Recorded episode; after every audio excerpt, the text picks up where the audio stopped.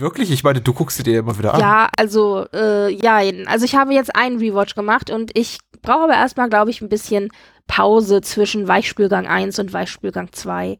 Das ist, äh, aber es ist zumindest was gegen alles Trauma im echten Leben. Das stimmt. Nimm die Fernbedienung in die Hand. Komm vorbei, zeig ihnen, dass wer an sie denkt. Ross und Rachel warten schon gespannt, wer heute einzieht und bei uns den Hut hinhängt. Michael, es geht los. Wo Schimanski mit Jack Bauer spielen geht. Mutter Beimer macht mal Ferien. Da wo niemand in Vergessenheit gerät. Hier in unserem kleinen Heim Herzlich willkommen zu einer neuen Folge von Ein Heim für Serien. Die Frage ist, welcher Serie werden wir heute ein Zuhause oder vielleicht auch kein Zuhause geben? Mit dabei natürlich wie immer äh, Patrick, hallo? Hallo, musstest du jetzt nachdenken, wie ich heiße? Nein, ich musste nachdenken, ob ich mich zuerst nenne oder dich und dann fiel mir sofort ein, sofort mein innerer Saboteur, der Esel nennt sich immer zuerst. Deswegen, das war die ganze Verzögerung, die da drin steckte. Ich dachte schon, ich muss einen Gehirnchirurgen rufen. Haha. Ja, ja, genau. Mit wem red ich hier nochmal? Moment. Mhm. Ja, und man hört es also mit ihm und mit mir. Britt-Marie. So, Hi. Punkt. Äh, sehr, sehr äh, unrunde Begrüßung am Anfang, aber es macht nichts. Ja, wir reden heute über eine meiner Lieblingsserien. Hm, vielleicht. Wir reden über die Schwarzwaldklinik. Tada! Eine der Riesenklassiker des ZDF-Vorabendprogramms und wirklich ein Staple meiner Jugend. Und wie immer das Konzept. Einer von uns kennt sich mit der Serie aus, der andere nicht. In diesem Fall ist es so, ich habe es gesagt, es ist eine Serie, mit der ich sehr vertraut bin. Und tatsächlich hast du von dieser Serie nicht wirklich was gesehen, oder? Ähm, nie bewusst. Die Serie lief tatsächlich auch in unserem Haushalt in meiner Jugend und Kindheit, aber ich habe nie bewusst mitgeguckt. Es kann sein, dass ich hier und da mal eine Minute gesehen habe. Mir sind eben Figuren hier wie Professor Brinkmann namentlich vertraut und ich kenne natürlich auch den Vorspann. Aber das war's dann auch tatsächlich. Mhm, mhm. Ja, spannend. Vor allen Dingen, weil es bei mir tatsächlich in zu Hause wirklich sehr präsent war durch meine Mutter in erster Linie. Die hatte auch so ein bisschen so ein Fable, habe ich im Nachhinein jetzt so festgestellt als Erwachsene, für Soap-Opera-artige Thematiken. Also wir haben bei uns zu Hause auch Dallas geschaut und Denver Clan und was nicht alles. Und ja, eben auch die Schwarzwaldklinik, die ich äh, greife vorweg einen sehr stark Soap-Opera-artigen äh, Charakter teilweise auch schon hatte. Und diese erste Folge, die wir davon zu sehen bekommen, finde ich, steigt auch schon ganz gut ein von, vom ganzen Feeling und so her und vom ganzen Atmen her. Was, was atmet diese Serie, wie der Rest dieser ganzen Serie schlussendlich war. Die Schwarzwaldklinik ist eine deutsche Vorabendserie, die von 85 bis 89 ausgestrahlt wurde. 84 wurde sie gedreht. Und es gibt insgesamt, ja, jetzt fängt- schon wieder an, also 70 Folgen, wobei man hier auch wieder die ständige Diskussion hat, kennt man auch von anderen Serien vielleicht auch, äh, sind es jetzt 70 Folgen oder sind es vielleicht doch 74 Folgen oder 68 Folgen, denn es gab auch Zweiteiler, die zum Teil auf DVD beziehungsweise bei der Ausstrahlung als nur eine Folge gezählt wurden, beziehungsweise Einteiler, die dann eben als zwei Folgen gezählt wurden. Und genau diese Problematik haben wir auch gleich hier mit der ersten Folge, die wir uns anschauen, denn die gilt offiziell als Folge 1 und Folge 2. Das heißt, wir haben eine 90-minütige Eröffnung, also extra lange erste Folge, beziehungsweise wird eben hier in der Mediathek, in der wir das geschaut haben, als 1 zu 2 gezählt. Und die wurde aber im Original am Stück ausgestrahlt. Und da war das ja im Grunde wie so ein kleiner Vorabendfilm im Grunde äh, oder ein kleiner Spielfilm, den man sich dann eben anschauen konnte, bevor man dann in die Serie direkt eingestiegen ist. Und das war, glaube ich, auch eine Überraschung für dich, nicht wahr? Als du geschaut hattest und gedacht hattest, okay, jetzt schaue ich mir die erste Folge an, vielleicht so 45 Minuten, und plötzlich hieß es, nee, Moment, da gibt's noch eine zweite Folge. Ja, ich habe ein bisschen gelitten diese Woche. Also ich muss sagen, parallel hierzu produziere ich noch eine andere Podcast-Reihe, die heißt Spielfilm und wir reden gerade über Oliver Stone. Oliver Stone hat in einer bestimmten Phase seines Schaffens in den 90ern gefühlt keinen Film unter 180 Minuten gemacht, zumindest kommt so oft so vor. Und ich hatte super wenig Zeit, mich vorzubereiten. Dachte, ach komm, jetzt hier mal 50, 45 Minuten Schwarzwaldklinik snacken und dann stand da die Heimkehr. Ich glaube, den Titel haben wir noch gar nicht genannt. So heißt der ähm, mhm. die Eröffnungsfolge. Die Heimkehr 1 und 2, also zweimal 45 Minuten. Ach je, dachte ich, na gut. War dann aber rückblickend ganz happy über die Seherfahrung, weil 90 Minuten vergehen schon wie im Flug. Da passiert ja eine ganze Menge. Ja, ja, auf jeden Fall. Vor allen Dingen, weil wir hier ja auch verschiedene Geschichten erzählt bekommen. Denn das ist so ein bisschen auch äh, Trademark der Serie. Wir befinden uns, wie der Name schon sagt, in der Schwarzwaldklinik und dort begegnen wir natürlich einem festen Cast, Cast von Ärzten und Krankenschwestern, die sozusagen unser stabiler Mittelpunkt sind. Mit denen leiden und fiebern wir mit, aber drumherum drumherum gibt es natürlich die ganzen Patienten und im Zuge dessen natürlich auch die ganzen Patientengeschichten. Und das ist eben das, was das unterhaltsam macht, denn wir bekommen immer wieder unterschiedliche Geschichten erzählt. Natürlich drehen die sich alle mehr oder minder um Krankheiten oft, das ist klar, es ist ein Krankenhaus, aber natürlich auch um die privaten Begebenheiten dieser Patienten. Man nimmt ja da Anteil als Krankenschwester oder als Arzt selbstverständlich. Man kriegt auch ein bisschen was über die Ärzte und Krankenschwestern selber erzählt, auch außerhalb der Klinik. Äh, private Situationen werden gezeigt sagt ja. Aber das ist sozusagen wie ein kleiner bunter Strauß von unterschiedlichen bunten Geschichten. Und das macht es sehr, sehr unterhaltsam und sehr kurzweilig, finde ich. Auch schon tatsächlich in dieser ersten Folge. Lustigerweise heißt sie ja, wie du gesagt hast, die Heimkehr. Und da kann man sich auch fragen, Moment, es ist der Start einer Serie, aber es heißt die Heimkehr weil die Heimkehr impliziert ja auch immer wie irgendwie, dass da vorher was gewesen sein muss. Man ja. kehrt ja zu etwas zurück. Und da werden wir tatsächlich mehr oder minder gleich reingeschmissen in die Geschichte. Mhm. Aber bevor wir da uns dem Inhalt etwas näher widmen, kann ich vielleicht äh, noch ein paar Eckpunkte nennen. Wessen Brainchild, wessen großes Produkt ist das Ganze? Und ein Name, der immer wieder fällt, wenn man die Schwarzwaldklinik sieht, wenn man darüber redet, ist tatsächlich Wolfgang Rademann. Wolfgang Rademann ist Produzent der Serie und im Grunde aber auch Ideengeber. Wenn man sich so ein bisschen die Trivia anschaut, dann heißt es immer, Wolfgang Rademann war der Produzent und der eigentliche Ideengeber war Herbert Lichtenfeld. Und Herbert Lichtenfeld, ja, ähm, hat äh, an den Drehbüchern geschrieben, aber diese Grundidee, dass man eben eine Klinik hat und das als Mittelpunkt nimmt und dann ganz viele Geschichten da drumherum erzählen kann, die kam tatsächlich ursprünglich von Wolfgang Rademann, der dann Herbert Lichtenfeld, äh, ja, beauftragt hat, eben äh, das Ganze zu entwickeln entwickeln und das hat er dann auch gemacht. Und zwar basiert das Ganze ein bisschen auf ja verschiedenen populären Serien, die es tatsächlich damals schon äh, in anderen Ländern gab. Zum einen war das in den USA General Hospital. Und zum anderen war das aber die äh, wohl sehr populäre, erfolgreiche tschechische Serie Das Krankenhaus am Rande der Stadt, mhm. die in den 70ern wohl auch äh, ein Gassenhauer äh, dort war und so als Mutter der Krankenhausserien gilt. Und diese beiden Dinge sozusagen einmal in den Blender schön durchgemixt, ein bisschen deutsches Feeling mit rein. Schwarzwald ist natürlich auch ja, sehr romantisch und idealisierend. Da sind wir auch an einer Stelle, die sehr, sehr idyllisch ist einfach auch und dafür bekannt ist, idyllisch zu sein. Und da haben wir dann diese harsche Realität der Klinik und von Krankheiten und so weiter.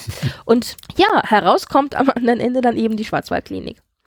Zu Wolfgang Rademann muss man sagen, das ist ein, äh, ein Name, der immer wieder fällt, vor allen Dingen mit sehr populären ZDF-Vorabendserien, die ja tatsächlich lange in jedem oder in vielen Haushalten in Deutschland zu sehen war, denn er hat nicht nur äh, die Schwarzwaldklinik mit in seinem Portfolio, sondern er ist vor allen Dingen auch äh, ja der äh, Produzent hinter dem Traumschiff, was ja tatsächlich heute noch populär läuft mit neun Folgen auch immer noch, also seit Jahrzehnten schon.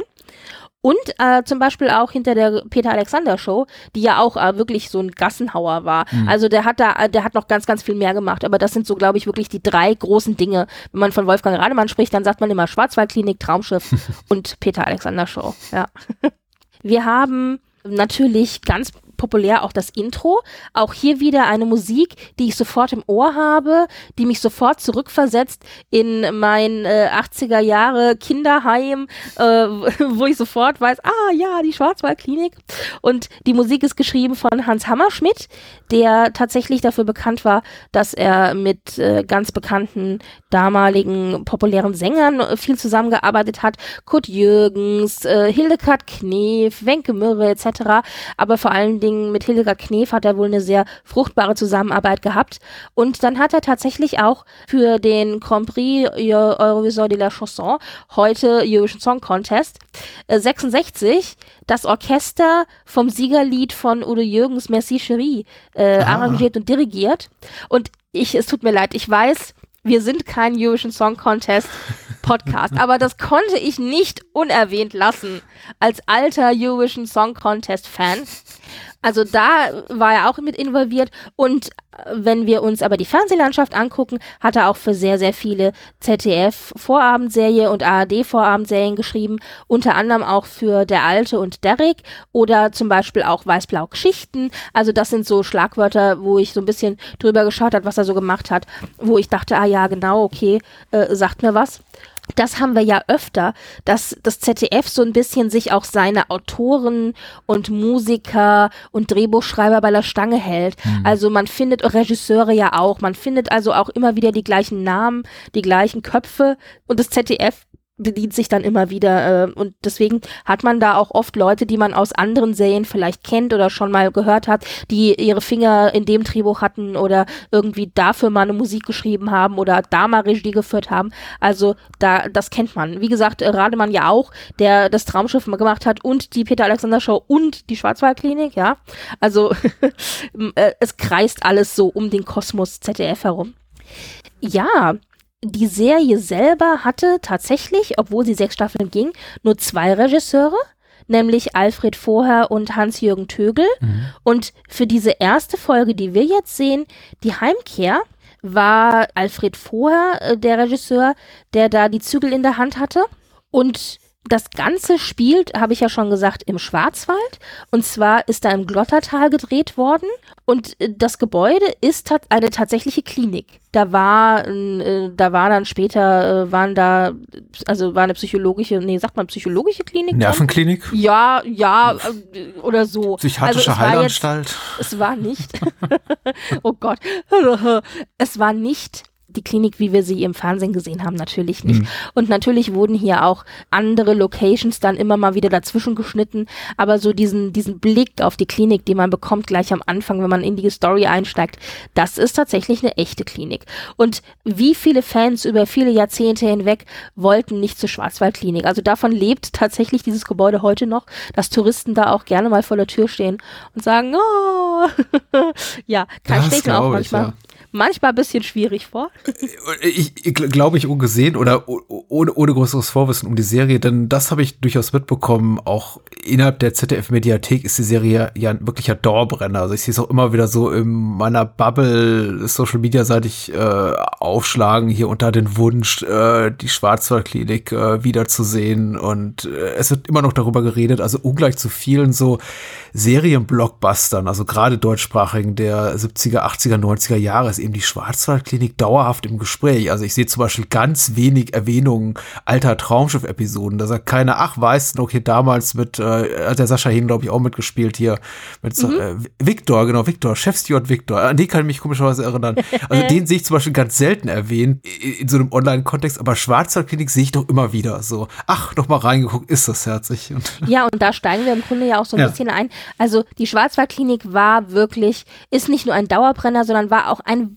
wahnsinniger Erfolg. Da die Leute haben geguckt, die haben das wirklich konsumiert wie geschnitten Brot. Es war ganz unglaublich. Und es ging da auch, muss man sagen, es ging da echt ab. Und ganz viele dieser Schauspieler, die dort mitgespielt haben, haben tatsächlich durch die Schwarzwaldklinik ihren großen Durchbruch gehabt. Was äh, auf der Negativseite dazu geführt hat, dass viele auch äh, getypecastet wurden. Also wie viele Ärzte haben diese Schauspieler nach dieser Serie und Krankenschwestern in ihrem Leben ge gespielt? Ja, also es waren, es ja. waren einige. Also gerade Klaus-Jürgen Wusso, der ja Professor Dr. Brinkmann ist. Das ist ja auch so, also auch dieser Name, der ist so ein, äh, ja, der ist so fest irgendwie in meinem Gehirn äh, ver verortet. Ja, es ist so. Äh, Gab es da nicht später Klinik unter Palmen oder so? Richtig, der hat nämlich, genau das wollte ich sagen, der hat später dann noch ganz viele Staffeln Klinik unter Palmen gemacht, wo er eben auch einen Arzt gespielt hat und auch Sascha Hehn, den du jetzt genannt hast, der hat später tatsächlich noch im Traumschiff sehr große Erfolge als Stuart gehabt, aber auch der hat diverse Ärzte in seiner Karriere gespielt, genauso wie Gabi Dom, die Schwester Christa war, auch diverse Krankenschwestern im Leben gespielt hat. Also irgendwie sind die da von diesen Rollen, die sie so populär in der Schwarzwaldklinik hatten, sind die nicht losgekommen. aber wie gesagt, da hatten sie ihren großen Durchbruch und auch irgendwie jahrelang ihren großen Erfolg mit und ganz ehrlich, also ich meine, wenn wir über die Schauspieler reden, ich kann ja hier alle nennen.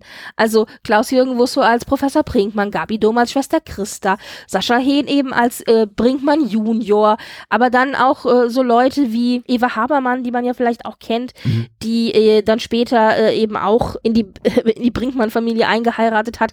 Lustigerweise hat den Sohn von Professor Brinkmann, äh, also Benjamin Brinkmann, tatsächlich Alexander Wusso gespielt, der echte Sohn Mhm, mhm. von Klaus-Jürgen Wusso.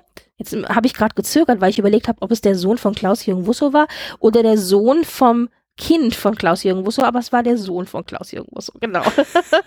auch diese ganzen Krankenschwestern drumherum. Also zum Beispiel auch, äh, apropos Wusso-Clan, ja, hier also Professor Brinkmann und Brinkmann Enkelkind. Äh, Schwester Elke war auch eine Wusso, Barbara Wusso. Also ich, also ein bisschen äh, Nepotism, äh, ja, es ist- war das glaube ich schon, aber egal. Es hat auf jeden Fall sehr, sehr viel Spaß gemacht, sich das Ganze anzuschauen. Und viele hat man dann später eben auch immer wieder, äh, vor allen Dingen auch im ZDF gesehen.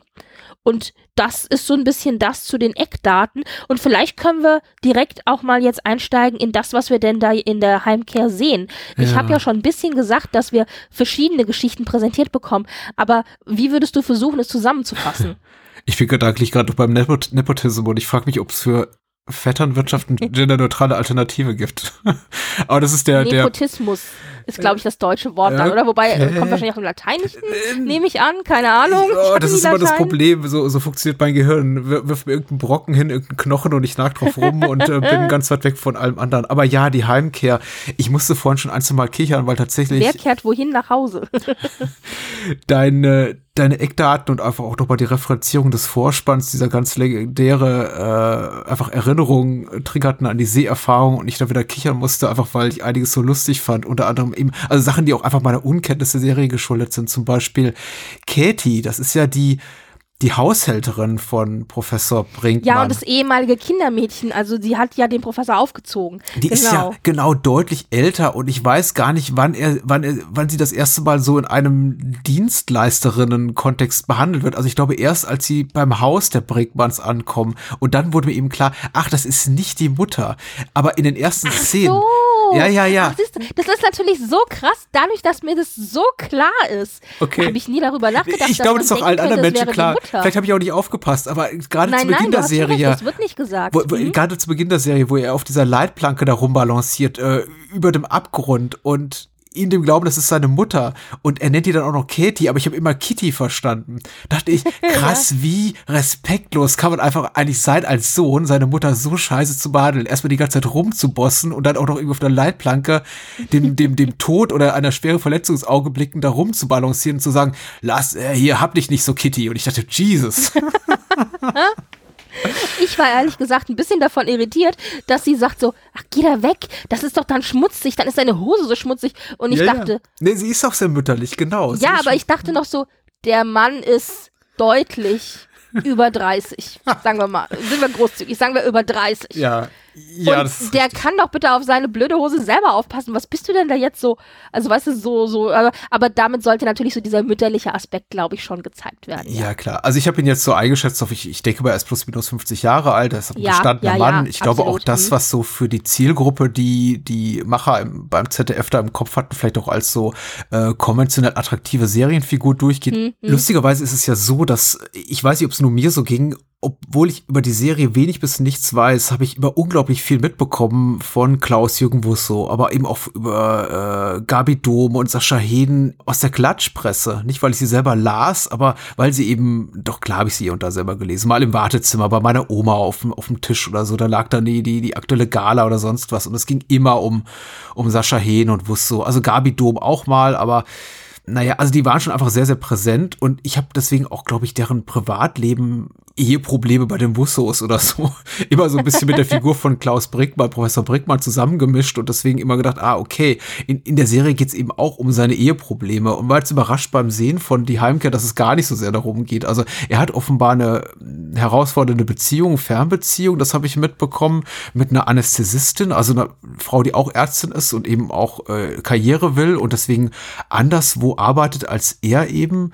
Er kehrt eben an seine alte Betätigungsstätte zurück. Kann das sein? Die Schwarzwaldklinik? Richtig. Na, also seine, nicht seine alte Betätigungsstätte, aber seine Heimat, wo er aufgewachsen ist, also seine private ah, Heimkehr okay. sozusagen. Übernimmt mhm. er die Nachfolge äh, eines des Klinikchefs, der in Rente geht und trifft dort eben auf allerlei Menschen äh, wieder nach mehr oder weniger langer Zeit. Also vor allen anderen Dingen eben Udo Brinkmann, Dr. Udo Brinkmann, also Sascha Hehn, sein Sohn, der immer in dieser Klinik arbeitet, den ich auch als ganz unangenehme Figur wahrnahm. Also ja, gell? Also, ich, das hat mich auch total überrascht, in Anführungszeichen überrascht, als ich nochmal guckte, weil ich so dachte, ich habe den voll als Mamas Liebling in Erinnerung. Ja, sehr. Aber was für ein Idiot. Der hat schon eine sehr deutliche Wandlung in der Serie durchgemacht dann. Ich, ich, ich vermutete sowas nämlich, weil mir fällt kein ja, guter deutschsprachiger so. Begriff dafür ein, aber im Englischen sagt man, glaube ich, entitled. Also so ein Mann, der wirklich äh, sehr attraktiv ja, ist, sehr vermögend. Arrogant vielleicht, äh, ja, genau. Ja, äh, äh Kar Karriere gemacht hat, gerade mal um die 30, also der ein in jeder Hinsicht privilegiertes Leben führt, aber nur rumnölt die ganze Zeit darüber. So, mhm, äh, Papa, mhm. nimmt mir die Frauen weg. Mir geht's gar nicht gut genug. Ich ich bin nur irgendwie leitender Assistenzarzt und der ist Klinikchef. Und ich denke mir, meine Güte, aber hier mit Porsche durch die Gegend fahrend und äh, Bikini-Babes anbaggernd und äh, einen auf dicke Hosen machen, das geht dann. Aber wenn du irgendwie zu Hause sitzt am Frühstückstisch, bist du so, ne, ne, ne, ne, ne, ne. Okay, das wird jetzt hier irgendwie zu so, das ist das Positive. Ich fand tatsächlich, es passiert unglaublich viel. Du hast den Seifenopern-Aspekt angesprochen. Es gibt unglaublich viele Nebenhandlungen, die wir bereits erzählt bekommen in dieser Pilotfolge, zum Beispiel über eine ungewollte Schwangerschaft und die Versöhnung eines Pärchens, gespielt hier von Marie-Louise Marjan und ähm, na, äh, Soko 5118, Ja, ich kann's dir, ich weiß, ich bin die Gewehrfrau für die Serie, aber ich habe den Namen nicht parat. Werner Kreiner, genau. Den habe ich ja auch früher sehr geliebt. Auch ein sehr beliebtes ZDF-Seriengesicht. Mhm, und, und mhm. ganz viele Nebenfiguren, deren Handlung da eben erzählt wird. Es wird eben auch, äh, da wird ja Professor Brickmann unfallwillig äh, Zeuge und Katie, seine Haushälterin, eben auch eines Unfalls und der Patient, der den Unfall verschuldet, bei dem ein Mensch stirbt, wie man dann später erfährt, erfährt landet eben auch in der Schwarzwaldklinik, wird dort behandelt der wiederum ist verbandelt mit irgendwelchen, ja, über seine Frau, mit Menschen aus der Industrie oder aus der Großwirtschaft, die auch den ehemaligen Klinikchef oder irgendwie Leute, die für die Professor Brickmann arbeitet, gut kennen, aus der Klinikleitung, wie auch immer. Also es ist alles so, schon irgendwo alles miteinander verwoben, da ist immer so eine persönliche äh, Komponente drin. Äh, ein Hund taucht auf, der quasi ein, ein verwaister Hund, den dann Professor Brickmann adap äh, adaptiert, wollte ich sagen, adoptiert, Mhm. Es passiert sehr, sehr viel und ich habe tatsächlich ein bisschen Probleme gehabt, weil eben so viel passiert, der Haupthandlung zu folgen, weil ich glaube, die Haupthandlung dreht sich schon darum, dass äh, Professor, also Brickmann Senior sich mit seinem Sohn wieder versöhnen will, dass er eben dort beruflich Fuß fassen will und dass er eben, da, so war mein Eindruck, dass es da eine aufkeimende Liebschaft gibt zwischen ihm, Professor Brinkmann und Schwester Christa, die aber. Die ja übrigens vorher hm. mit dem Sohn ausgegangen Genau, was aber niemals so zur Sprache gebracht wird. Da steht, da, da, die, die reden immer so schön färberisch drüber, so im Sinne von, ja, auch Freundschaften müssen mal enden und da war eben nie mehr für uns als dieses Gefühl und es wird immer so in, also es wird immer so verklausuliert, was eigentlich da vorgefallen ist, aber ja, ich nehme mal an, die hatten was. ja, aber ich weiß nicht, ich hatte ursprünglich gedacht, ach, das ist ein 80er, aber nachdem ich jetzt andere Serien gesehen habe, die auch schon deutlich früher Tacheles geredet haben, nee, das war nicht 80er, das war Schwarzwaldklinik. Es war sehr, sehr ZDF-Vorabendunterhaltung, mhm. muss man ja doch sagen. Ja, es wird immer nur so, ja, es wird also nicht gerade heraus von so Dingen gesprochen, dass, dass die sich nicht gehören. Also Freundschaft. Ja, die reden immer über Freunde. Freundschaft. Das, Ja, das ist so süß. und es ist ganz klar, es ist ganz klar, die sind miteinander ausgegangen, ob sie jetzt, ich glaube, sie hatten noch nicht wirklich was miteinander, aber es war potenziell, f- äh, der Sohn wird ja immer so ein bisschen auch als Playboy dargestellt. Also der hat ja hier irgendwie an jedem Finger ein, ein Bikini-Babe und so. Und offensichtlich lässt er auch nichts anbrennen in der Klinik. Da macht er ja auch so eine Nebenbewirkung seinem Vater gegenüber, der ihn ja noch ermahnt und sagt, ja, aber hier, äh, halt mal schön deine Finger bei dir. Also man sollte da, wo man arbeitet, vielleicht jetzt nicht unbedingt irgendwie die ganzen äh, Krankenschwestern verführen. Und dann sagt er, ja, du hast da ja Erfahrung mit. Äh, Schnitt zu seiner äh, Bekanntschaft, die Anästhesistin, die du ja schon erwähnt hast, ja. und nee, die Anästhesistin, dachte ich, ist die Partnerin von Professor vom Papa, ja, vom Professor, Ah, ja. richtig, genau. Aber die arbeitet ja auch da, wo er arbeitet. Aber also das ist der nicht hat die, ja dann die im, auch im eine Beziehung. das ist nicht die, die im jemandem- Bikini da am Auto lehnt von Brickmann. Nein, nein, nein, nein, nein, nein, nein, nein, nein, nein. Ach Das so, ich dachte, du meinst Fre- die. Die Freundin von Papa. Nee, aber was ich damit meine, ist, dass ja offensichtlich Papa auch Beziehungen hat mit Hm.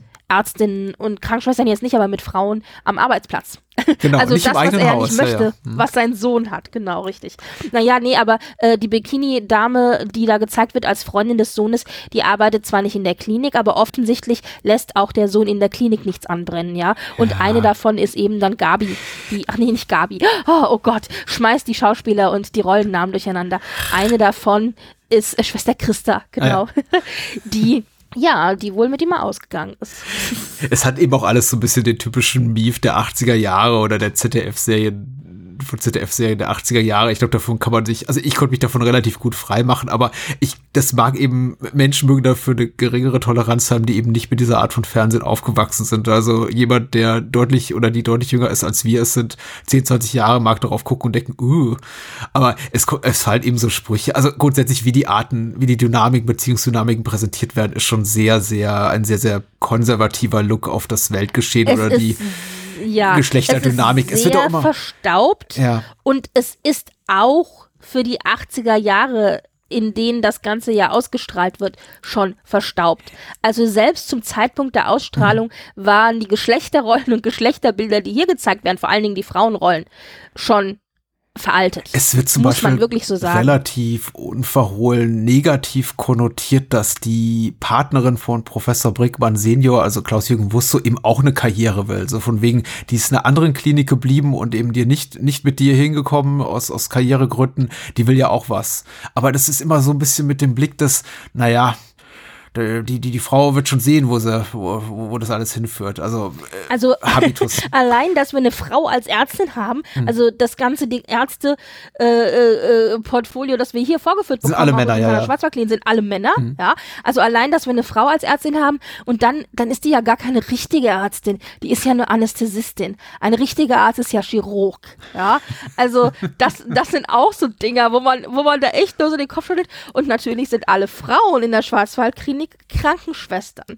Und das ist so witzig, weil diese diese Namen, die, also Schwester Christa, Professor Brinkmann, also das ist so, als wäre Professor der Vorname und Schwester der Vorname. Also ich kann auch gar nicht nur von Christa reden, das geht nicht. Es ist immer Schwester Christa. Ja, das ist so drinne, ja, also es ist, es ist unglaublich, ja. Und naja, und dann aber auch, dann gibt's auch diese eine Szene, wo dann Professor Brinkmann lobt dann Schwester Christa für was, was sie getan hat. Und er, sie waren ja sehr tüchtig, wo ich erstmal dachte, hat er gerade tüchtig gesagt, aber okay. Es hört sich so ein bisschen an, als ob der Lehrer jetzt das kleine Mädchen lobt dafür, dass sie weiß, dass 1 plus 1 gleich 2 ist. Und äh, also das hat mir schon so ein bisschen, ist mir schon so aufgestoßen. Und wie gesagt, es war auch schon damals zum Aussendezeitpunkt ein veraltetes Frauenbild, das transportiert wurde, ja. Aber er dann so, sie sind sehr tüchtig. Und sie dann natürlich so, ja, ich habe mal drei Semester Medizin studiert. Und ich so, ah, nein, Okay. natürlich kannst du nur, wenn du potenziell vielleicht mal den Arztberuf angestrebt hast, ein bisschen logisches Denken Hm. an den Tag legen. Also es war ganz fürchterlich. Ich dachte, das darf doch wohl nicht wahr sein. Für mich hat sich Ja. das äh, ein bisschen relativiert, eben dadurch, dass Frauen in so äh, hierarchisch niedri- niedriger angesiedelte Rollen da so reinbuxiert werden oder da platziert werden, hat sich das so ein bisschen relativiert dadurch, dass eben die weiblichen Figuren hier durch die Bank sympathischer sind und ich mit denen mehr mitfiebern und mitfühlen konnte als mit den männlichen Figuren. Also fast alle Männer, die wir hier sehen, sind entweder relativ unnahbar. Ich fand es auch hier Professor Brickmann Senior nicht besonders sympathisch, wie gesagt. Der ärgert seine Haushälterin, Schrägstrich Mutti, ähm, Klammer auf, mein Fehler, Klammer zu. Äh, Sascha Hehn als äh, Brickmann Junior ist, finde ich, grenzwertig unerträglich. Und im Vergleich dazu fand ich eben Schwester Christa relativ cool, ehrlich gesagt. Und auch die Haushälterin, also Katie, die, die ältere Dame, auch relativ cool. Und äh, Marie-Louise Mayan spielt hier die gehörnte Ehefrau, die Ja. so, so, so furchtbar ihre Rolle angelegt also ist. Also sie sagt Sachen wie mit Blick darauf, dass ihr Mann sie mit einer Jüngeren betrogen hat und also sagt sie sowas wie, nach einer langen Ehe liebt man einen Mann niemals weil, sondern trotzdem. Und das klingt natürlich alles natürlich gruselig. Andererseits denke ich mir, sie ist so viel routinierter im Umgang mit dieser schrecklichen Lage, in die sie ihr Mann reingeführt hat, als er. Ich bin mir absolut sicher, und das zeigt sich auch in der späteren Szene, sie wird ihn das, dass das er diesen Fehltritt sein Leben lang spüren lassen. Sie ist so die klassische passiv-aggressive Ehefrau, die auch 23 Jahre später sagt, erinnere dich an damals. Na, na, na. Und äh, also wie gesagt, ich fand die Frauenfiguren, obwohl sie äh, öfter den kürzeren zie äh, ziehen hier erzählerisch und in der Art, wie sie hier platziert werden, so in der Hierarchie, die cooleren, interessanteren, spannenderen Figuren. Das auf jeden Fall. Und ich finde auch, dass wenn du dir das Klinikpersonal anschaust, und ich meine, da hast du ja die Krankenschwestern, dass die alle durch die Bank weg nicht nur sympathisch, sondern auch einfach kompetenter sind. Also es sind ja wirklich sehr kompetente, in ihrem Beruf sehr kompetente äh, Figuren, die da vorgeführt werden. Zum Beispiel auch ähm, die Oberkrankenschwester, Oberschwester Hildegard, auch hier wieder Oberschwester als Vorname natürlich. Also das ist so schön. Also auch Ober, ich liebe Oberschwester Hildegard. Die war eine meiner Lieblingsfiguren, obwohl sie eigentlich immer so ein bisschen so, ähm, ja, so der Kettenhund ja sein sollte, die, die ihre Krankenschwestern zurechtruft. Aber, und aber gleichzeitig auch so eine Figur, die gerne auch mal ein bisschen getratscht hat. Das kommt hier in dieser ersten Folge leider nicht ganz so raus. Aber du hast schon recht, ja, das stimmt. Also die sind auf jeden Fall sympathischer. Ähm, Professor Brinkmann selber, finde ich, repräsentiert so ein bisschen wirklich dieses Ideal vom Halbgott in Weiß. Also das ist ja auch damals tatsächlich auch in den 80ern noch so, es gibt Autoritätsfiguren, der Arzt, der Pfarrer und äh, so und der Lehrer, so ja. Und in diese Kerbe schlägt es so ein bisschen. Und der Arzt war natürlich auch immer eine Autoritätsfigur. Und dann haben wir hier nicht nur so einen stinknormalen Hausarzt irgendwie oder Landarzt. Nein, wir haben den Herrn Professor, der also weltgewandt schon überall in den großen Kliniken dieser Welt gearbeitet hat, der eine Koryphäe ist auf seinem Gebiet und der sich auskennt, ja, und jetzt in die Heimat zurückkommt. Also äh, alle sind irgendwie froh, dass sie ihn haben und dieses etwas abgehobene, etwas wegstehende vom normalen Leben, sag ich jetzt mal. Das äh, präsentiert er hier schon ganz gut. Das macht ihn natürlich teilweise nicht unbedingt sympathisch. Da hast du schon recht. Aber das ist, glaube ich, wirklich Absicht, äh, um wie so, so dieses, dieses Halbgott in Weiß-Prinzip so ein bisschen auch wiederzugeben. Ja. Ja, es hat eben, also was tatsächlich hier und, und deswegen vielleicht auch, auch typisch oder gut vielleicht sogar geeignet für so ein, für so eine Art Seriendebüt ist, man merkt eben, da gibt es unglaublich viele Geschichten zu erzählen. Wir erfahren bloß wenig von ihnen. Also da liegt viel in der Vergangenheit, von dem wir nur so ansatzweise etwas erfahren. Insofern, also wenn es darum geht, mich auf die Serie neugierig zu machen, macht hier die Heimkehr dieser 90-minütige Debütfilm mir quasi wirklich einen guten Job, muss ich sagen. Weil ich habe auf ganz vieles geguckt und mir gedacht, mir gedacht, naja, obwohl ich die Figur jetzt nicht besonders tiefgründig oder auch nur interessant finde, bin ich schon neugierig darauf, was die so umtreibt. Weil gerade von Professor Brickmann erfahren wir eben relativ wenig, außer dass er eben ein kompetenter Arzt ist, offenbar ein geschätzter Kollege, aber einige Leute hätten eben gesehen, gerne einen andere gesehen an der, an der Spitze hier, äh, zumindest auf Medizinerseite als ihn da ist schon e- echtes Potenzial für zukünftige Geschichten. Was mich tatsächlich, also gestört ist zu viel gesagt, aber ein bisschen irritiert hat, ist eben die, die, sind die zahlreichen Nebenhandlungen. Also davon hätte ich nicht so viel gebraucht und das verwundert mich eben auch, dass man so ein, ein Pilotfilm ist es ja nicht, weil die dazugehörigen späteren Folgen waren ja bereits abgedreht, aber so ein Seriendebüt anlegt, dass eben so wenig Fokus ist auf die wirklich zentralen Figuren und wir mindestens die Hälfte der Folge mit Menschen eben wie Werner Kreinl oder Marie-Louise Marian da verbringen. Überraschte, überraschte mich. Das ist, äh, ja, aber das ist, glaube ich, so wirklich auch Grundgedanke, dass man äh, diese, diese feste Gruppe von Ärzten hat, denen man folgt, denen man später tatsächlich auch noch ein bisschen bis, bisschen mehr folgt, als Hm. das, was wir jetzt hier äh, in der ersten Folge gesehen haben. Aber dass du eben die Möglichkeit hast, verschiedene Gaststars reinzubringen. Und dafür ist die Schwarzwaldklinik eben auch bekannt, dass wirklich das Who is Who des ZDFs oder des deutschen Fernsehens sich da die Klinke in die Hand gegeben hat. Also nenn mir einen Schauspielernamen. Ich bin mir relativ sicher, er ist als Gaststar mal in der Schwarzwaldklinik aufgetaucht. Irgendwann mal im Laufe der sechs Staffeln oder des Films. Also das schon und äh, das auf jeden Fall. Und das ist natürlich auch, das äh, gibt einen gewissen Sehwert, weil man dann eben als Zuschauer auch sagt, ach guck, und der ist auch dabei. Ach, wie toll. So, und dann bleibt man nochmal extra da. Aber man hat eben auch die Möglichkeit, äh, verschiedene Geschichten zu erzählen. Dass man eben nicht so festgelegt ist eben auf nur Krankenhausgeschichten, sondern dass man eben auch die Möglichkeit hat, viele andere Dinge daran aufzuhängen und eben privat zu erzählen, wie jetzt die Story mit Marie-Louise Marian als, Mhm. als werdende Mutter, wo ich übrigens auch da saß und dachte, Moment, wie alt ist die? Und das Ja, ist ja, mein ja. Problem gewesen tatsächlich in dieser Serie.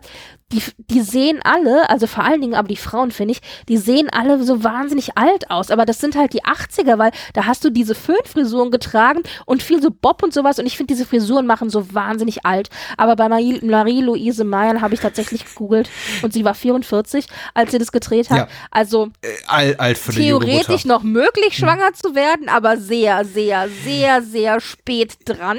Ja, und, und kleiner Reminder an Menschen, die uns jetzt zuhören im Jahre 2022. Es ist mittlerweile natürlich überhaupt kein Ding mehr, mit 44 noch Mutter zu werden, auf natürlichem Wege. Auch äh, die, die Möglichkeiten, da hat sich einiges geändert, aber ich glaube, 85 war das noch die absolute Ausnahme. Ja, da hat man seine Kinder halt äh, äh, mit Anfang, Mitte 20 gekriegt, genau. Ja, so, sowas zählt tatsächlich als. Problemschwangerschaft, äh, glaube ich, sogar im medizinischen Jargon. Also habe ich mir zumindest hier von äh, meiner äh, Frau sagen lassen, wir sind Eltern geworden, da war sie Mitte 30 und da hieß es schon so, na ja, das ist schon so kurz, 30 kurz an der Grenze. Altersschwangerschaft, genau, richtig, da- genau, ja.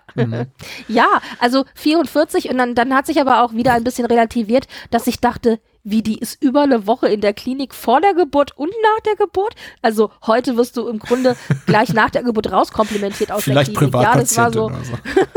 Ja, aber da, ja, die wird mit Sicherheit Privatpatientin sein. Die haben ja auch diesen klassischen Musikabend, zu dem sie den Professor einladen, wo ich dachte, ja, das war das Amüsement der 80er. Man hat sich nicht getroffen, um irgendwie was zu trinken oder in die Bar zu gehen. Nein, man hat zu klassischen Hausmusikabenden eingeladen. Ich dachte, so geil. So geil. ja, Bleibt der Hund in der Serie? ja, der bleibt in der Serie.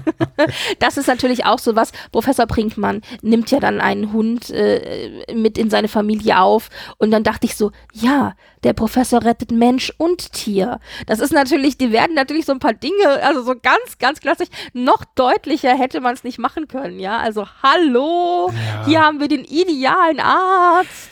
Ja, Das ist so ein bisschen das leichte Moment, war mein Gefühl, dieser dieses Seriendebüts, so die, die leichte erzählerische Note, diese Geschichte um den Hund und darüber, dass eben Professor Brickmann ihn adap adaptiert, so- adoptiert, verdammt noch mal. Ja. So, äh, es brach sich für mich aber immer so ein bisschen, also stark tonal, auch mit einigen anderen Geschichten, in denen eben auch dann schon Leute stark erkranken und große persönliche Ja, Schicksale durchlitten also- werden oder sterben. Und es gibt diese einen Moment, Entschuldigung, in dem hab er und äh, Professor Brickmann Senior und ich sag mal Professor Brickmann Senior, Professor Brickmann, genau, Brickmann Senior und dieser Dr. Schäfer da durch das Klinik Anwesen Lust wandeln und sich über einen unerwarteten Patiententod unterhalten und ist alles ganz furchtbar und dann plötzlich wuff, wuff und, und dann kommt wieder so beschwingte Musik und ich denke mir, na, ich weiß nicht, ob das so gut passt. Ja, aber das ist ja eben genau das, dass du diese unterschiedlichen Geschichten hast.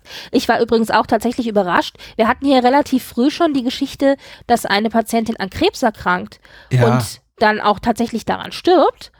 Und der ihr Ehemann dann zurückgelassen wird mit fünf Kindern Ja, das allein auf das. weiter Flur, völlig verzweifelt. Und ich dachte so, krass, die bringen gleich Krebs rein in die Geschichte. Und da weiß ich nicht, ob das so als extra, extra fürchterlich, weil es war auch schon damals, war es ja so, die Angstmachkrankheit in Anführungszeichen. Also wenn man an was Schlimmem erkranken konnte, ich meine, es ist heute auch noch schlimm, aber es ist natürlich in den 80ern nochmal ganz andere, anders gelagert, dann war das Krebs. Und dann hast du gleich irgendwie so diese Story von dieser Krebspatientin, die übrigens auch definitiv älter ist als 36. Also Ja, waren alle irgendwie viel zu alt. Ja. Also ich dachte nur so, Leute. Aber da, wie gesagt, deren Glück war, dass diese 80er Jahre für so die Leute sowieso so alt aussehen hat lassen. Also man mit viel Liebe hätte man sie noch durchgehen lassen, aber never ever war Ich die fand es 36. super amüsant zu sehen, weil es gibt mindestens drei Instanzen von, ach, die Person ist doch viel älter, als die, die sie spielen soll. Genau. Also es gab mehrere Momente, in denen ich dachte, offensichtlich ist das Drehbuch geschrieben worden und daran ist ja auch nichts verkehrt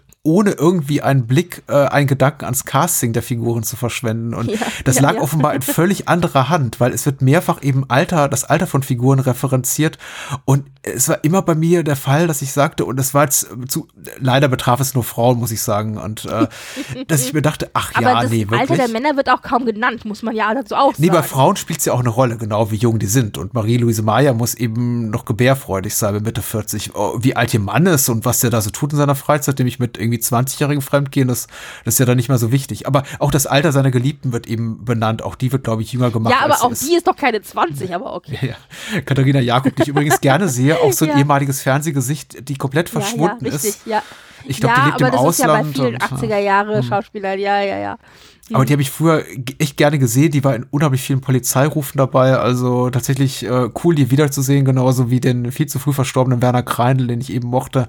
Aber ja, also da, da, da mögen jetzt Leute gerne da draußen kichern oder eben auch nicht oder das irgendwie doof finden. Aber diese Geschichte rund um die krebskranke Patientin, egal welches Alter sie nun hat, äh, wie gesagt 36, never, eher 46 oder so, und ihren Mann, der mit der Situation komplett überfordert ist, die fand ich authentisch berührend tatsächlich, weil sie auch Ja. sehr wahrhaftig wirkt. Also da stirbt jemand an Krebs und es geht eben alles sehr, sehr schnell und, und sie äh, trägt das mit Fassung und mit sehr, sehr großer Würde und Stärke und er ist damit einfach komplett überfordert und kann sich damit gar nicht auseinandersetzen und was ich auch ganz wichtig fand und richtig fand, er, er nennt eben auch wirtschaftliche Sorgen, dass die eben viele Kinder haben, dass er eben nur ein einfacher Malocher ist und wie soll er das einfach machen? Er kann ja seinen Beruf nicht aufgeben und so weiter und so fort. Also seine Bedürfnisse werden zur Sprache gebracht, aber eben auch ihr Leiden ganz deutlich gemacht. Und ich muss sagen, diesen, diesen Teil, diese zehn Minuten, die insgesamt darauf verwendet werden, auf, auf deren Geschichte, die fand ich unglaublich stark in diesem, in, in die Heimkehr. Ja, absolut. Es ist natürlich sehr dramatisch. Also hier werden gleich die großen, die großen äh, Storylines werden hier natürlich ausgepackt. Und dann aber gab es, äh, also da hast du recht, da, da finde ich auch, das berührt heute doch, obwohl es natürlich übertrieben ist, alles ein bisschen, berührt das heute auch noch, weil es, glaube ich, so eine universelle Story ist, also eine Geschichte von Krankheit und Überforderung von Krankheit und so weiter. Das ähm, hat man auch immer wieder in der Schwarzwaldklinik, dass dann so ernste Momente sozusagen reinkommen. Und dann haben wir da eben alle möglichen anderen Geschichten und wo ich es dann aber wirklich ja, nicht unerträglich, aber schwierig finde, ist in dem Moment, in dem dann eben dieser moralische Zeigefinger gehoben wird und wir dann zum Beispiel die Szene bekommen, wo dann eben Professor Brinkmann sich mit äh, Professor Schäfer unterhält oder Dr. Schäfer und dann sagt er eben, ja, ich habe eine Patientin, die ist noch so jung und die möchte leben, aber kann nicht. Und ich habe eine Patientin, die ist paar und 20 und hätte noch ihr ganzes Leben vor sich, aber will sterben, weil das ist die Geliebte Ja. von dem von dem Mann von Marie-Louise Mayan, Genau, ja. äh, die sich, die deprimiert ist, weil sie eben nur äh, das Sidepiece ist und äh, ja und äh, sich umbringen möchte. So, also auch alles übrigens, das ist auch so eine dramatische Storyline, also Suizid, ja, die halt aktiv versucht, sich mit Schlaftabletten umzubringen, die Schwester Christa übrigens gegen Zuckerpillen ausgetauscht hat, wo ich noch so denke, what the fuck, ja, aber egal. ja, also das ist auch so, aber das ist auch super übergriffig, also dass man einfach mal so die Pillen austauscht, aber auch wenn es mit dem Bewusstsein des Arztes und für das Guten des Patienten war, aber egal. Und dann, aber dann hast du eben Pr- Professor Pinkmann, der dann sagt, ich habe die eine und die will leben, aber kann nicht und ich habe die andere, die könnte leben, aber will nicht. Und da wird natürlich absolut dieser moralische Zeigefinger gehoben, da denke ich mir nur so, äh, also das macht es manchmal ein bisschen schwierig, aber das ist natürlich auch das, was so ein bisschen die Schwarzwaldklinik ausmacht. Und dann hast du, wie gesagt, unter anderem eben diese Geschichte mit Marie-Louise Marian, die wir ja vor allen Dingen als Mutter Beimer aus der Lindenstraße kennen. Also ich glaube, das ist so ihre prägende Rolle eigentlich Ja. in der, in der Fernsehlandschaft. Und da habe ich für einen ganz kurzen Moment tatsächlich gedacht, eigentlich ist dieses offene Ehekonzept ja ein super modernes. Also hätten sie das tatsächlich als absichtliche offene Ehe porträtiert, dann wäre das ein super modernes Konzept gewesen, das mit den 80ern auch total, äh, äh, also äh, gängig gewesen wäre. Mhm. Da hätte man mal sowas, so einen modernen Hauch von Storytelling drin gehabt. Aber natürlich war es das nicht, sondern es war halt trotzdem die gehörnte Ehefrau, die eigentlich zufällig erfahren hat, dass ihr Mann sie betrügt, aber trotzdem Charakter genug hat, um milde dem Ganzen sozusagen ein bisschen verzeihend gegenüberzustehen. Noch schlimmer, Aber- sie freundet sich ja sogar noch mit der Geliebten ihres Mannes Ja, an. ja, Also natürlich. anfreunden wäre zu viel gesagt, aber ihr gibt, sie gibt ihr gute, gute Ratschläge mit auf den Lebensweg. Ja, ja, ja, also, ja, also, ja, also diese ganze, also diese ganze Frauenfigur war so schrecklich, es ging gar nicht. Ja, aber, äh, und dann haben wir, wie gesagt, noch den, den Autounfall, also den, Fahr den Fahrerfluchttypen. Mhm. Die Story wird noch erzählt und die Hundegeschichte wird noch erzählt. Und äh, wir haben eigentlich schon, wie gesagt, einen bunten Blumenstrauß, ein buntes Kaleidoskop. Und ich glaube, was aber das natürlich so insgesamt für die Zuschauer so schön gemacht hat, sich das auch anzugucken. Und hier haben wir wieder das Stichwort Eskapismus. Wir sind natürlich hier im idyllischen Schwarzwald Mhm. und das Ganze ist natürlich schon ein bisschen idyllisch. Also im Grunde bekommen wir ja mit der Schwarzwaldklinik sozusagen diese fünf Pfennig Groschenromane, die man äh, im Bahnhofskiosk gekauft hat, wenn man eine lange Zugfahrt vor sich hatte, hier präsentiert, nur in TV-Serienform. Genau Also so das hab ist doch, der klassische Mhm. Arztroman. Mhm. Oder das, das klassische Arztgroschenheftchen wird hier verfilmt. Und dann schaffen sie es trotzdem, immer wieder Momente reinzubringen, wie die Storyline eben über die Krebspatientin oder vielleicht auch die eine oder andere private Geschichte dann der Ärzte, die dann einem doch bei Stange hält und die dann einen plötzlich unerwartet doch irgendwie erwischt. Und man denkt, Mensch, da habe ich jetzt aber mehr mitgelitten mit den Figuren, als ich gedacht hätte, dass ich das äh, machen würde. Äh, Ja. auf, auf einer persönlichen Ebene, wenn es so um zwischenmenschliche Dynamiken, was so einfach das Privatleben betrifft, wenn es darum geht, finde ich, funktioniert das alles relativ gut. Da bin ich auch ziemlich dabei, also emotional investiert. Äh, bei dem ganzen Klinikalltag, ah, die Beschwerden hier des Autorasers über Pflegermischer oder dieses komische, finde ich auch etwas deplatziert, aber wahrscheinlich für Spannung sorgen sollende äh, Finale rund um diese Blinddarm-Not-OP. All das fand ich so ein bisschen, also es ist merkwürdig, weil die, die Serie heißt ja die Schwarzwaldklinik und es ist blöd von mir zu sagen, alle das, was sich irgendwie um Medizin und Operationen dreht äh, oder Menschen in der Ausübung ihrer Pflicht, ihrer medizinischen äh, Verantwortung, das, das interessiert mich nicht, aber es war tendenziell so. Also ich fand tatsächlich alles, was so ans, ins Persönliche ging, immer sehr unterhaltsam und auch du- durchaus mit, mitreißend, aber diese Patientengeschichten, ja, weil der Umgang damit eben auch so Larifare ist, insbesondere eben mit dieser Suizidgeschichte, fand ich eher schwach tatsächlich. Also da hätte ich gedacht, da hätte ich mir echt gewünscht, die hätten darauf mehr, mehr Zeit verwendet. Das ist einfach ein, ein zu viel an, an Geschichten, die diese, dieser 90 Minuten erzählen will. Und die sind eben auch stark unterschiedlicher Qualität, wie gesagt. Also das a- alles rund um äh, die krebskranke Patientin mit ihrem Mann, toll. Aber dann hier die junge Frau mit dem Suizid, das sich versöhnt, die daran hängende Geschichte mit dem, mit dem Ehepaar, was sich wieder versöhnt. Der kleine Blinderpatient, äh, ja, Also ich kann dich insofern ein bisschen beruhigen. Es ist äh, der Anfang der Schwarzwaldklinik. Man hat tatsächlich das Gefühl, das stimmt gerade in diesen ersten zwei Teilen oder in diesem ersten Teil, dass sie versuchen, viel zu viel Story in viel zu wenig Zeit unterzubringen. Und das wird später ein bisschen besser. Du hast zwar immer noch, jetzt ich sag mal, ein, ein buntes Kaleidoskop an verschiedenen Geschichten, die auch jeweils in den Folgen erzählt werden, aber die bekommen ein bisschen mehr Zeit. Und da wird ein bisschen mehr Schwerpunkt gelegt. Und es wird auch ein sehr viel stärkerer Schwerpunkt tatsächlich auf Professor Brinkmann beziehungsweise die ganze Familie und die ganze, ich sag mal, die ganze Krankenhausfamilie gelegt. mhm. Und Mhm. das machen sie dann schon ein bisschen besser später raus. Also die, das, das merkt man auch, ja. Äh, der Vorspann ist toll, wollte ich noch sagen. Erinnerte mich sehr an, also nicht musikalisch, aber obwohl es so in die ähnliche Richtung geht, sehr an sowas wie Denver Clan oder Loveboat oder so die großen amerikanischen Serien dieser okay. Zeit, wo dann man dann eben so die, die Hauptfiguren auch sieht, so in so kurzen Vignetten, die in so einem Rahmen dann gezeigt werden. Das ist ja, glaube ich, auch bei, bei Loveboat sind die zum Beispiel auch die, die Figuren, äh, die HauptdarstellerInnen und die Gaststars immer so zu sehen in so einem Rettungsring, glaube ich. ja, Ich bin ja. mir nicht mehr ganz sicher. Oder in einem Bullauge? Ich, bin- ich bin mir tatsächlich nicht mehr ganz Ich sicher. glaube, aber es war ein Rettungsring, aber ich könnte es jetzt nicht mehr beschwören. Ja, Schon so lange her. Es ja. erinnert mich sehr, sehr daran. Also quasi wie so ein Bilderbuch, was man öffnet. Aber ein richtig tolles Bilderbuch mit Goldbrokat Wobei- und sowas. Ja.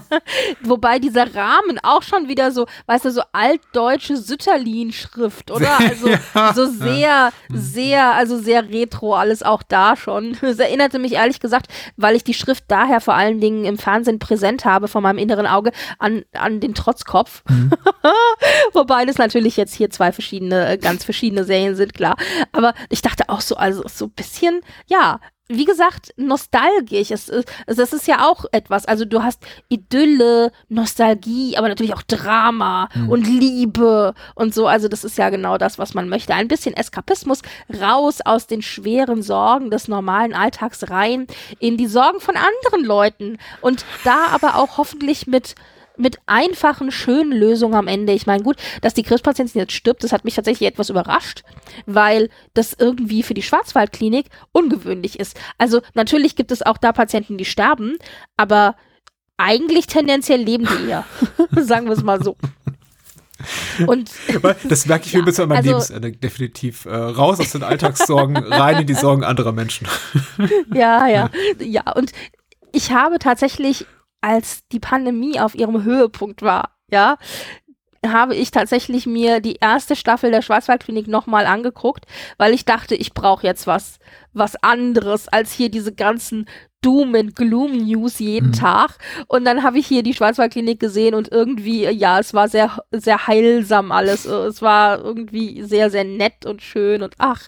Und natürlich aber auch gleichzeitig immer so dieses Frauenbild. Und ich dachte, oh, eigentlich kannst du das gar nicht mehr gucken. Das geht gar nicht. Also da sind mir ganz viele Dinge aufgefallen, die mir natürlich klar als Kind nicht aufgefallen sind. Und die vielleicht damals auch viel normaler waren, als es jetzt heutzutage mit meinem jetzigen Blickwinkel ist. Und mein absolutes Highlight, und eigentlich sollen wir nicht vorgreifen, aber ich muss es hier erwähnen, weil das war mein erste Staffel Highlight tatsächlich, war als Professor Brinkmann, und ich äh, werde nicht zu viel verraten, denn du hast es schon gesagt, Professor Brinkmann kommt dann später mit Schwester Christa zusammen. Es wird ja hier schon im Piloten quasi angelegt und es passiert auch relativ schnell, in, gleich in der ersten Staffel. Und mein Highlight war, als Professor Brinkmann dann Schwester Christa nach Hause gefahren hat in seinem fancy schmancy Auto und dann lehnt er sich sozusagen einmal so quer rüber, ist ihr dann natürlich auch körperlich ganz nahe. Die beiden haben sich auch noch nicht geküsst oder sowas und schnallt sie an. Und ich so, hat er die gerade angeschnallt? Hat er die tatsächlich eben gerade angeschnallt? Ich glaub's ja nicht. Also ich fand es gleichzeitig super übergriffig und und romantisch. Es war so, was so, das geht gar nicht. Der behandelt die, als wäre die fünf. Und dann, weil du gesagt hast, apropos, wo dein Gehirn dann manchmal so gedanklich hingeht, habe ich natürlich gleich gegoogelt, Anschnallen. Anschnallpflicht, ja, ja. Und habe, ja, und habe festgestellt, genau, die Anschnallpflicht ist genau in diesem Jahr, in dem das ausgestrahlt wurde, eingeführt worden. Und dann dachte ich mir, ah, vielleicht war da wirklich so ein bisschen auch pädagogisch wertvolles Denken hinten dran, dass man gesagt hat, Leute, und denkt dran, ihr müsst euch ab jetzt sofort im Auto immer anschnallen. Mhm. Ja, also, Das war doch Gesprächsthema in meiner Kindheit. Daran kann ich mich noch erinnern, dass auch die Gurtpflicht äh, zumindest hinten lange Zeit auf sich warten ließ und ich einen Großteil meiner äh, Kindheitstage im Auto auf dem Rücksitz, äh, vor allem eben in Richtung eines Feriengebiets äh, in den Sommerferien, unangeschnallt verbrachte und da einfach rumtobte und Ja, rumkrabbelte ja, und auch ja, gerne mal in den halboffenen Kofferraum reinguckte oder die, die versuchte, diese Klappe da abzunehmen. Also ja, und wenn du Anschnallgurte hattest, dann hattest du auch nicht diese, diese Dreipunktgurte, Mhm. die ja heute äh, so äh, wie einen wirklich auch schützen, so Genau. mit quer über die Brust und so, sondern du hattest nur so diese Bauchgurte, die man heute noch in der Mitte beim Mittelsitz hat oft. Genau. Wenn man, also zumindest war das bei uns so, dass wir die Dreipunktgurte rechts und links auf den Rücksitzen hatten, aber in der Mitte hattest du nur diesen, diesen einmal so Gürtel um den Bauch rum sozusagen. genau die Art von Gurt, die Ja. eine mit einem schweren Auffahrunfall den, den Unterleib abtrennt. Genau. Ja, ja, gen genau. also ich sehe schon, wir sind, wir sind ungefähr gleicher Jahrgang und haben ungefähr die gleichen, äh, die gleichen Erfahrungen da gehabt, genau, aber Gott sei Dank ist nie was passiert, toi, toi, toi. Aber ja, also das war so mein Highlight in dieser ersten Staffel. Ich dachte so, oh Gott, ja, also schnall sie mal an, Professor, ist in Ordnung. Ja, cooles, cooles also- Ding. Froh, bin, bin froh, das mal nachgeholt zu haben. Tatsächlich, ich äh, betrachte das auch ein bisschen so als meine heilige Pflicht, weil ich mich eben auch äh, in einem anderen Kontext mit medialen Themen auseinandersetze, auch mal jetzt hier die Schwarzwaldklinik, äh, die Heimkehr geguckt zu haben, weil ich habe es echt lange vor mir hergeschoben und ich denke schon, das ist so eine Art schon 80er Jahre TV-Pflichtprogramm, da zumindest mal reingeguckt zu haben. Absolut. Und wie gesagt, es gab ja dann auch noch zwei Filme, die hinterher geschoben worden sind. Und weil das Ganze so populär war, also das lebt tatsächlich bis heute noch weiter.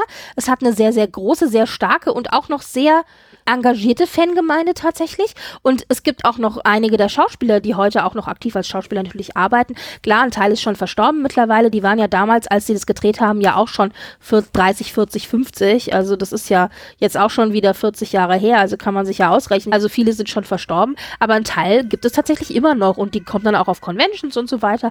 Also da ist wirklich noch äh, rege, äh, rege Betrieb. Es ist auch eine der DVDs, die relativ häufig immer noch verkauft werden. Und natürlich, du sagst, sagst es, das äh, ZDF lebt auch noch von dieser Serie, denn vor, ich glaube jetzt zwei Jahren tatsächlich, ist es ja wieder in die Mediathek, in die ZDF-Mediathek zurückgeholt worden und unter der Oberrubrik Retro-Serien. Mhm wo findet man ja alle Staffeln komplett der Schwarzwaldklinik und die zwei Filme. Das heißt, wer sich das angucken möchte, das wird da auch noch länger drinne stehen, also mindestens noch ein Jahr, der kann das auch jetzt immer noch tun, wenn er ähm, unsere Folge hört, ist die Wahrscheinlichkeit groß. Ich meine, man weiß ja nie, wann diese Folge gehört wird, aber die Wahrscheinlichkeit ist groß, dass wenn ihr jetzt auf die CDF-Mediathek klickt, dass ihr jetzt noch die Schwarzwaldklinik euch angucken könnt. Mhm. Und wenn nur die Staffel 1 drin ist, macht euch keine Gedanken, es wechselt immer mal wieder. Also die kommen alle wieder rein. Beim ZDF muss man nur lange genug warten, so zwei, drei Monate und dann sind auch alle wieder da. Also die wechseln das öfter mal durch, dass dann mal Teile nicht zu sehen sind und Teile schon. Und dann kann man sich das alles angucken. Ich meine, man muss tatsächlich ein bisschen leidensfähig sein, wenn man jetzt äh, bestimmte Dinge von heute betrachtet. Also gerade, wie gesagt, so dieses moralische und dieses Mann-Frau-Bild oder dieses gesellschaftliche Bild, das da vermittelt wird.